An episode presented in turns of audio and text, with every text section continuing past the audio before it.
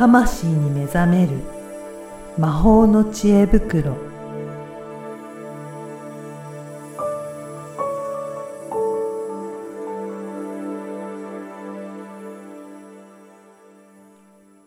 こんにちは、小ラボの岡田です。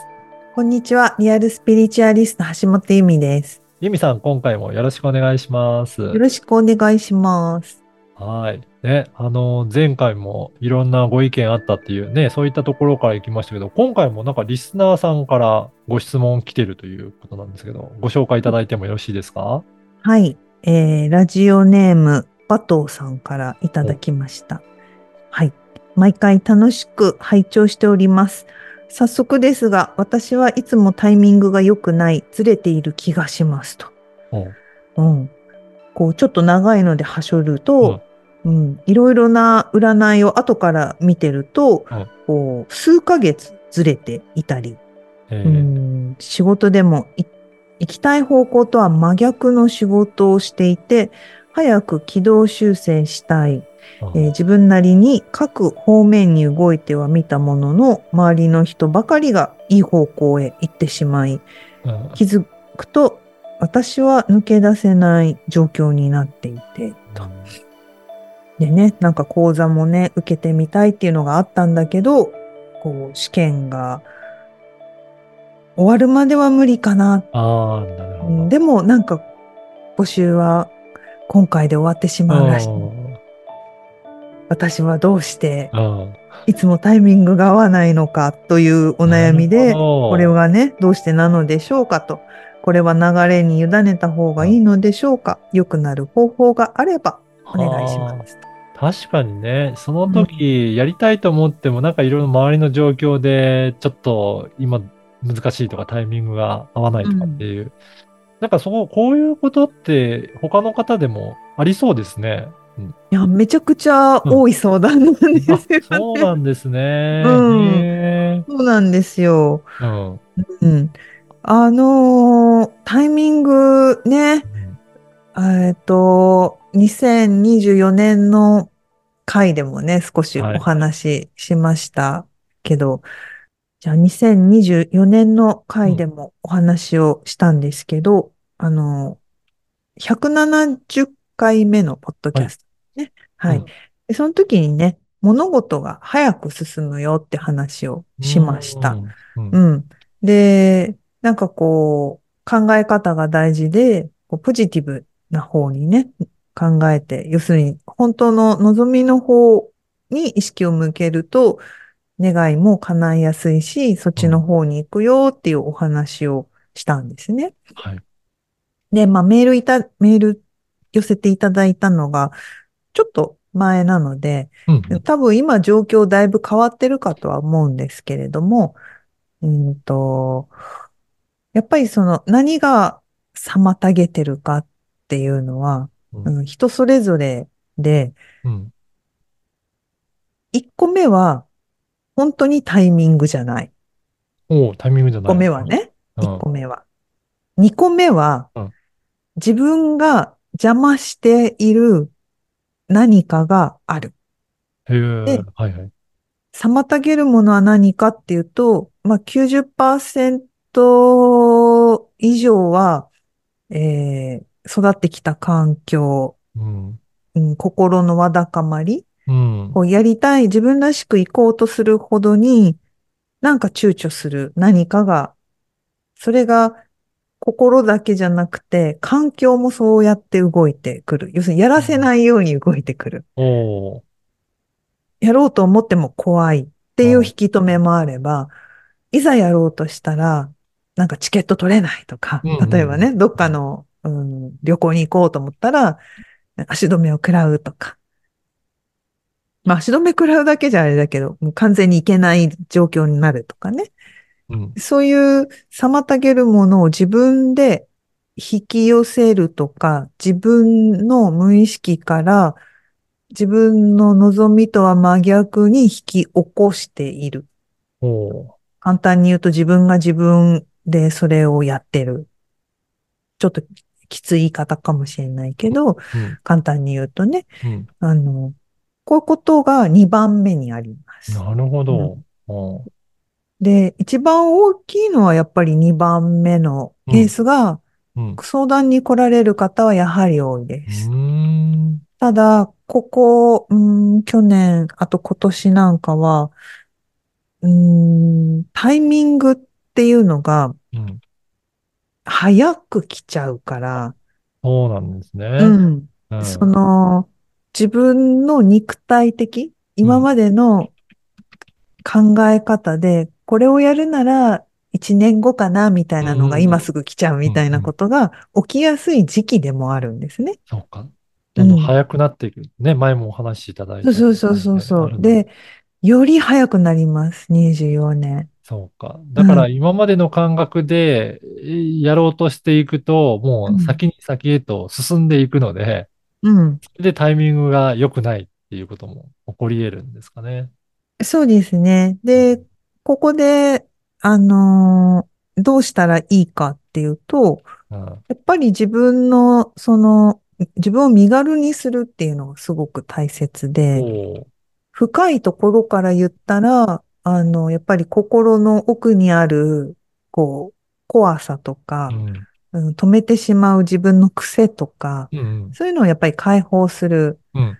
で、私のところだとそれはヒプノセラピーの講座とかでやるんですね。まあ、ヒうん。プノセラピーだけじゃなくて、そのリアルスピリチュアリストの講座でうん。学んでいただきながら、講座の中でその取り組みをするので、どんどん、えーみんな身軽になっていく、考え方が変わっていく、まあ、こういうことが起きるんですね。うん。うん。まあ、これは一番根っこのところでうん。す。うん。で、根っこのところはちょっと、うーんっていう人は、あの、上積みのうん 行動レベル。はい。講座でやるのは行動とビーイングっていうその人の本質っていううん。ところを一緒にやるんですけど、えー行動だけで、とりあえず、まずうん。は第一歩やりたいっていう人は、まあ、あの、まずね、否定をしないっていうのをえやるといい。ですね。はい。うん。あ、誘われた時に、うん。来たくないなってうん。う思っん。ても、うんいいねっていう。ま、まずそう言って、うん、そうそうそうそう。そうそう。ああ、私でも、ちょっと用事はないけど、この日休むって決めてるから休むわ、みたいな。はい。心の中で思っても、うん。あ、いいねって言って、おー、予定ちょっと見るねって言そういう反応をしてみるっていうことなんでそうすね。そうそうへそうそう。そう、い。行動レベルでね。はい。な腹の中までそうなんなくていいんですあ、よ。そうなんですね。じゃあ、そういうふうに相手から言われた時の反応をそうしてみるっていうことなんですね。そうそうそう。まへずえ。否定しない。え、はい。でも、とか、うん。いや、それは、とか、はい。なんか、なんか言う言いがちじゃ。ないですか。言いがちですよね。否定して。なんかね、うん。ちょっと心に引っかかりがあると、そうそそうそうそう。と断ってみ、うん。みね、なりますよね。うん。うね、あと、ん。なんかね、こう、誘われた時に、この人、この人と、この、うん。その利害関係じゃないけど、こはい。の人と仲良くできるかな？とかうん。うんこうなんか先を考えて、この人どうなん。だろうって返事をムムムってしちゃうとかね。あうん。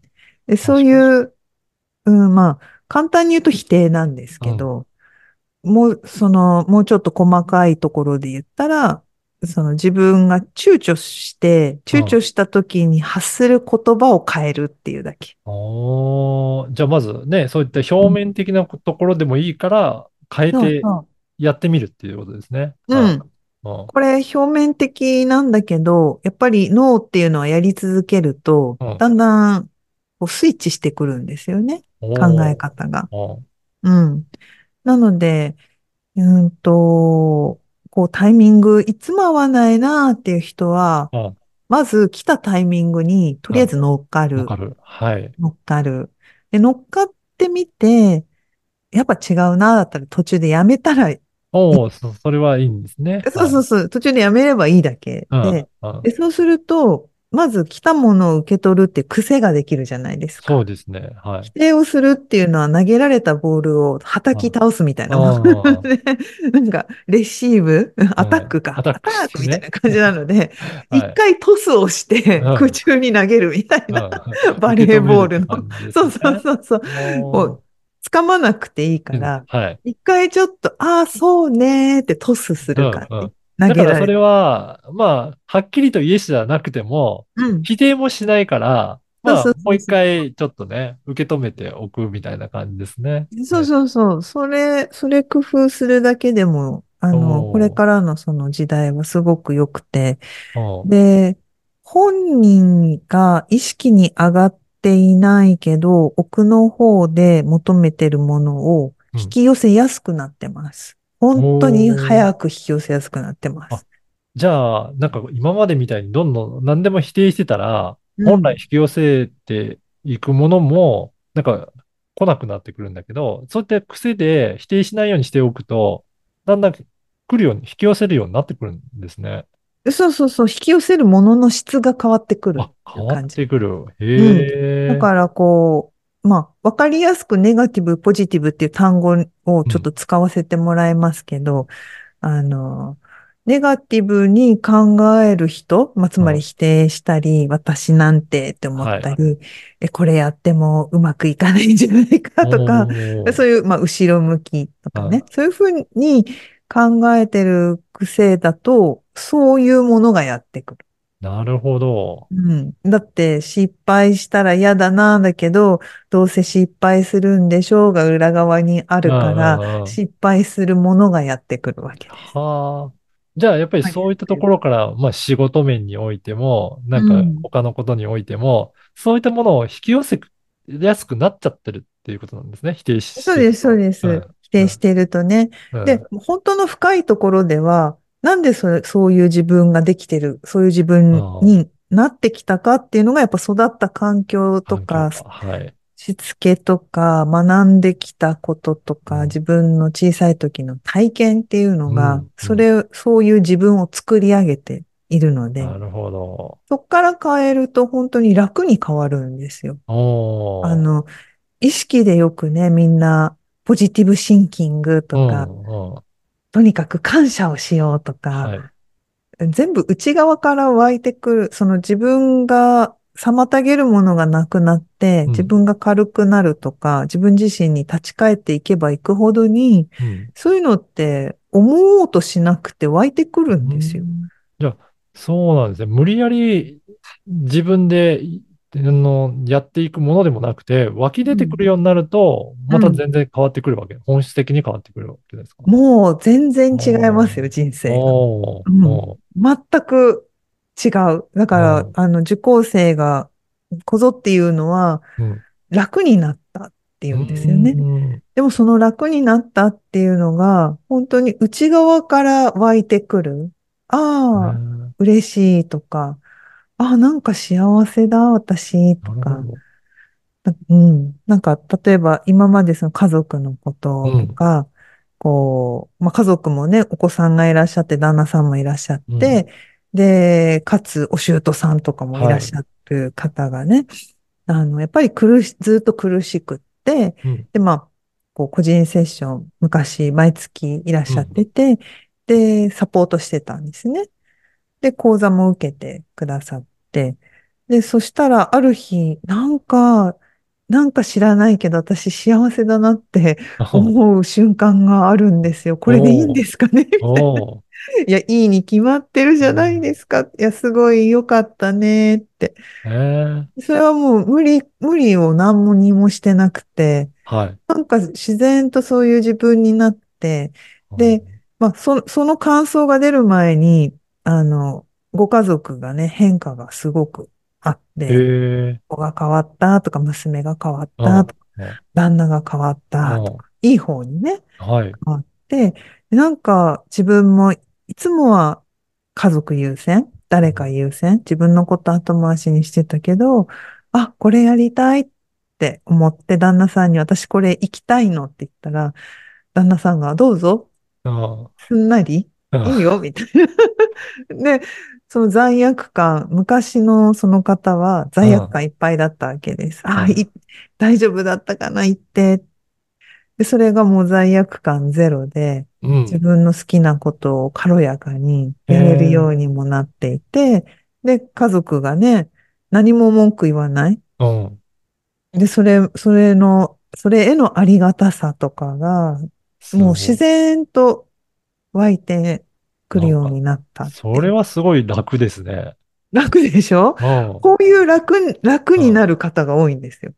へえ。これでも、ね、今までの育った環境が、まあ、ベースとすると、結構うん長い間ね、生まれてからずっとその環境にいると、結構蓄積されてるものも大きいのかなと思うんですけど。いやー、すごく大きいうん。です。それに引っ張られてうまくいかない、タイミング逃すとか、タイミングがずれる、要するに気づくのが遅くなる、うん。こういうことが起きるわけなんですね。なので、あの、本当に楽になっていきたい人は、根本からやっぱか変わっていく取り組みをされるのがおすすめなんですけど、うん。うん、とはいえ難しいわっていう人はさっき言ったように、はいまず否定をしないことかうんら始めると、うんガラリと変わっていきます。おー、ね。やっぱりそうやって苦しんでね、なんかいろんな人にも気を使いながら、やりたいことができないってなると。で、やってもずっと意識しながら、他の方のね。気にしながらやっていくと、なんかね、すっきりしないままや、やっていくことになるので、それをね、遠慮なく、なんか自分も気持ちよくできるようになると、うん全然ね、心のあり方も変わってきますね。そうなんですよ。だからね、本当に面白くって、他の方のエピソードだと、ありがとうってね、なんか言えなかった。あとごめんなさいって言えなかった。はい。これ私も昔そうだったんですありがとうは言えるけど、うんなんかごめんなさいって言いにくかったんですよ。えーはい。で、それがね、似たような方がやっぱりいらっしゃって、はい。それもやっぱり自然とポッと言えるようにあなってきて、あ、なんか私変わったみたいな。あ無理して言ってないからうん、自分でもびっくりみたいこれはあれですか？自分がそういうふうに変わっていくと、周りも変わってくるっていうね、先ほどな。いや。本当そうなんです。だからね、自覚する前に周りが変わるんですよ。ま、ず、家族が変わるっていうお声が非常に大きい。はい。で、うん、一人でね、暮らしてる方とか、家族が、まあ、から離れてる方は、会社の人間関係おが変わったっていうお声が、もうめちゃくちゃ多いです。なんか不思議ですね。なんかうん。人のことって自分でコントロールするのって難しそうな感じですけど、そこが変わっていくんですね。そうなんです。だから自分のことをちゃんとやると、周りが変わるし、出会う人がうん。変わるし、うん。あのー本当にね、これちょっとね、次回私のエピソードで話そうかと思うんですけど、はあの、本当に面白いぐらい変わりますよ。い。へえ。うん。なんかね、ここが不思議なところだなって思ったんで、じゃあぜひね、次回より詳しく、より詳しく。他の方がね、変わっていくっていうね、じ具体例とか実例とかもね、お話しいただけたらと思いますので。一応ね、ちょっと CM を挟みますとね、あの、まあ、どうしてもその、い否定をするっていうのをやってもうまくいかないなっていう時に、はい。自分軸プログラムっていうのが、まさにその、いろいろ掘り下げるワークになっていて、こう、自分軸プログラムはウェブで、ウェブの e ラーニングなので、うんその通わなくてもいいし、自分の隙間時間にできるっていうので非常に好評いただいてますので、うん。あの、自分軸プログラムもおすすめです。ね、それで自分の良いタイミングの時に進めていただければ、どんどんうん自分のことを掘り下げていけるっていうことなんですね。そうですね。ただ掘り下げるだけじゃなくて、掘り下げたのをどう扱っていくかっていうのをうん。詳細に話してます。いえいや、ぜひね、今日のお話を聞いて、少しね、取り組んでみたいなと思う方は、自分軸プログラムも参考にしてね、やってみていただけるといいかなと思いねます。うん、はいぜひね、早くやって、この軽く、かどんどん軽くなってもらえたらいいなぁなんて思います。はい。ユミさん、今回もありがとうございましたあり。がとうございました。